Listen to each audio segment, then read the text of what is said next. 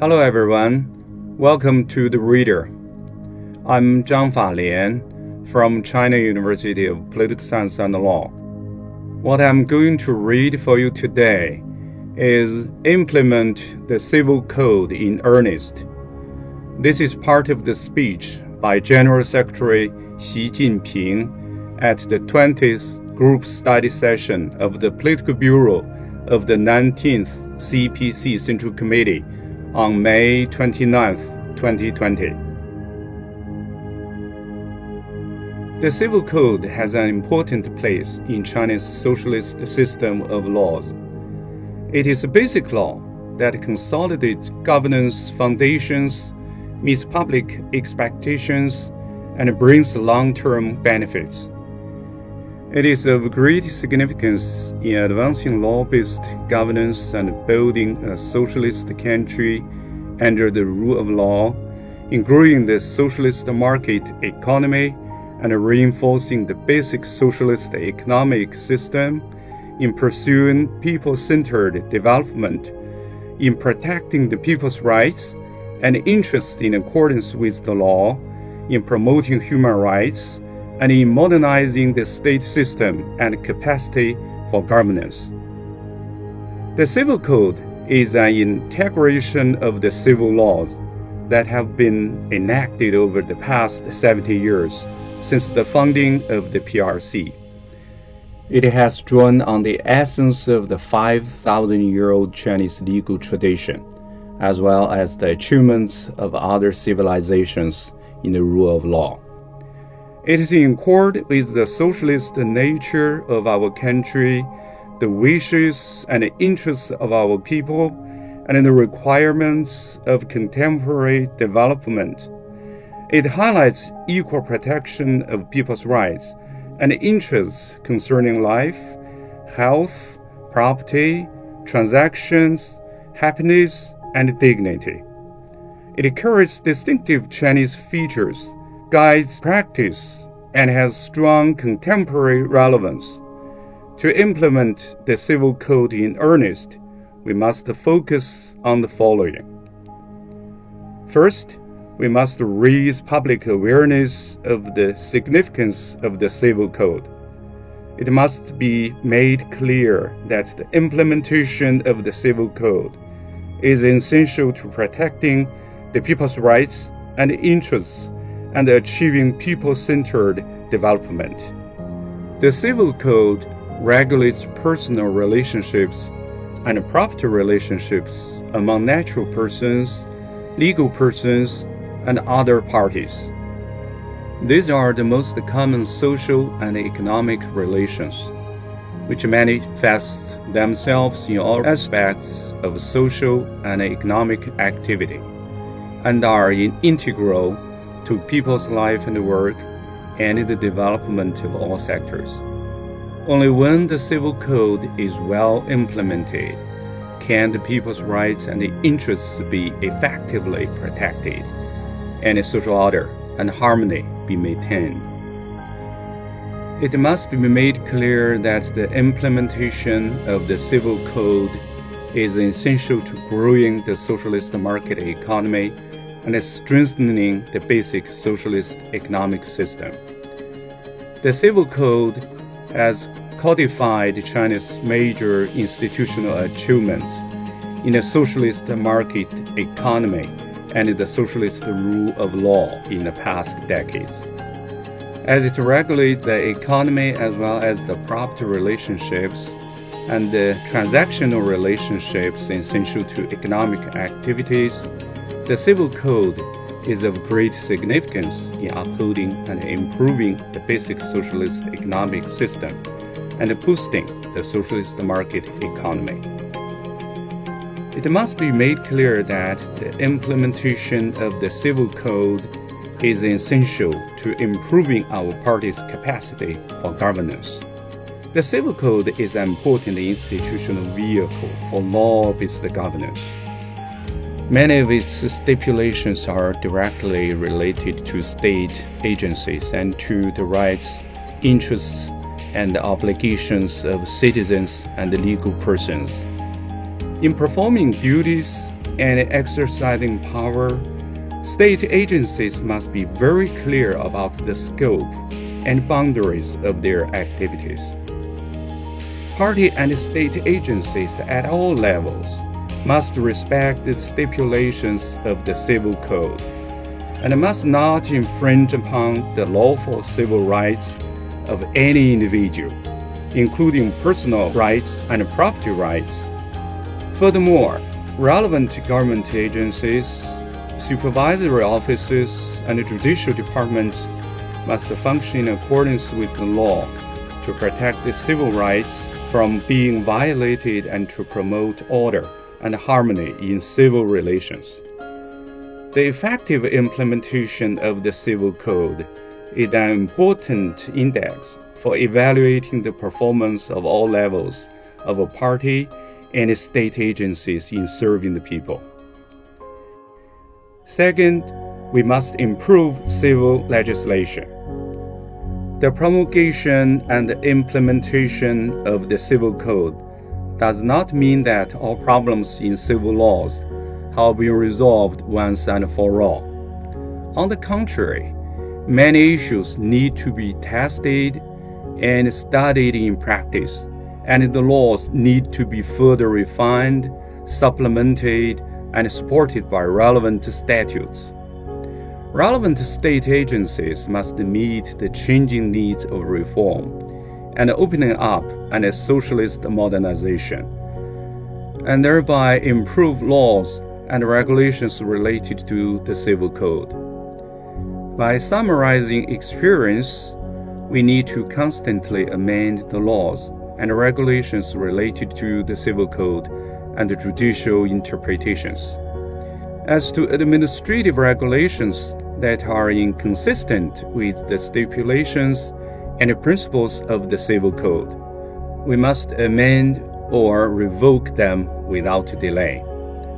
We will issue judicial interpretations to clarify the provisions of the Civil Code and the legal grounds of its application, so that it can remain both consistent and adaptive. The law must be adaptive to the changing times, so that social order and stability are maintained. As social and economic relationships keep changing along with social and economic progress, new problems will always emerge during the implementation of the Civil Code. In the fight against COVID 19, we have seen new technologies, new industries, and new forms of businesses emerge, and our ways of life, work, and socializing have changed accordingly, which prompt new subjects for civil legislation. We must focus on solving problems and adapt ourselves to technological progress, striving to constantly improve the civil code based on our experience. Third, we must strengthen the enforcement of the civil code we must see that law is enforced in strict, procedure based, impartial, and non abusive way, and we must raise public confidence in the judiciary. This is an effective means to assert the authority of the civil code. Governments at all levels must ensure the effective implementation of the civil code as a major channel for building law-based government. The Civil Code must serve as a key yardstick for administrative decision making, administration, and scrutiny. The government must never violate the law in making decisions that curtail or damage the lawful rights and interests of citizens, legal persons, and other organizations or expand their obligations. Government activities must abide by the law, whether in administrative licensing, penalty, coercion, expropriation, charges, inspection, or adjudication. The government must improve its capacity and performance in law based administration and punish any acts or individuals that harm the lawful rights and interests of the public. Civil cases are mostly directly and closely connected with public rights and interests.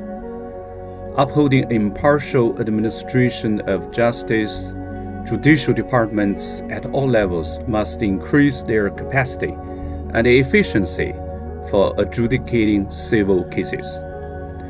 The delivery of civil justice must be improved, particularly in terms of the quality of case handling and public confidence in the judiciary.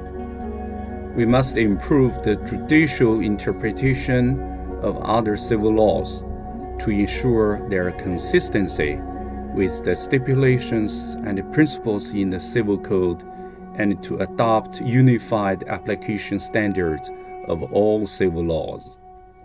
We must improve adjudication of civil cases and provide better oversight and guidance, particularly concerning the protection of property rights, right to dignity, intellectual property rights, and the eco environment, and respond to public concerns in a timely manner. We must improve prosecuting work regarding civil cases, strengthen supervision of judicial activities, provide unimpeded channels for judicial remedy, and prevent intervention in civil and economic disputes on the pretext of handling criminal cases so as to protect the lawful rights and interests of citizens, legal persons, and other organizations. The Civil Code is a very specialized law. In applying the code, we should bring into full play the role of lawyers and law firms. These professionals and professional organizations should help people to realize and protect their lawful rights and interests. At the same time, we must leverage diverse mechanisms for resolving disputes such as people's mediation and commercial arbitration and improve legal aid and judicial remedies. The engagement of non governmental entities and grassroots organizations in solving civil disputes will also facilitate the implementation of the Civil Code. Fourth, we must popularize the Civil Code nationwide. The Civil Code is composed of 1,260 articles in seven books, with a total of over 100,000 Chinese characters. In China's whole legal system, it is the biggest in size and the most complex in structure, with the largest number of articles. To implement the Civil Code properly, we must ensure it is widely understood and well received by the public. We will popularize the Civil Code nationwide as part of our legal education campaign during the 14th five year plan period, 2021 to 2025.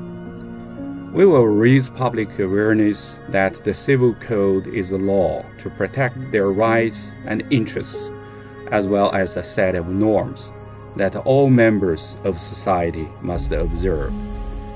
We will help them develop an awareness of abiding by the law, looking to the law when running into problems, and relying on the law to resolve problems. We will include the civil code into the national education system and strengthen education among young people. The Civil Code contains a large number of terms that require accurate interpretation. We need to fully comprehend the essence and key points of the general part and the six books on specific topics.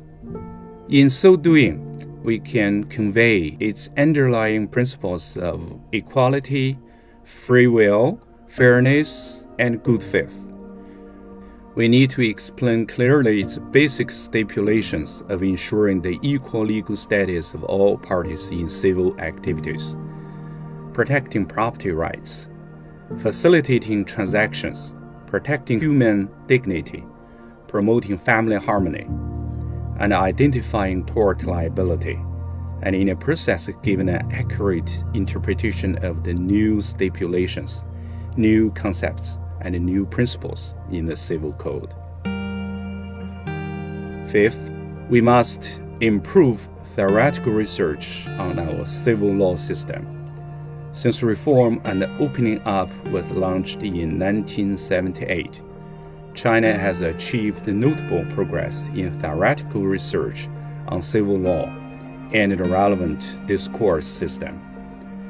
However, their theoretical progress is not working in parallel with our legal acts that keep changing with the passing of time.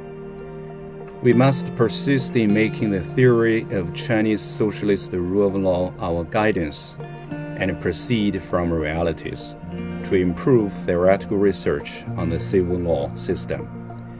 We must move faster to build a theoretical system and a discourse on civil laws that display the socialist nature of our country, carry distinctive Chinese features, guide practice, and remain responsive to the times.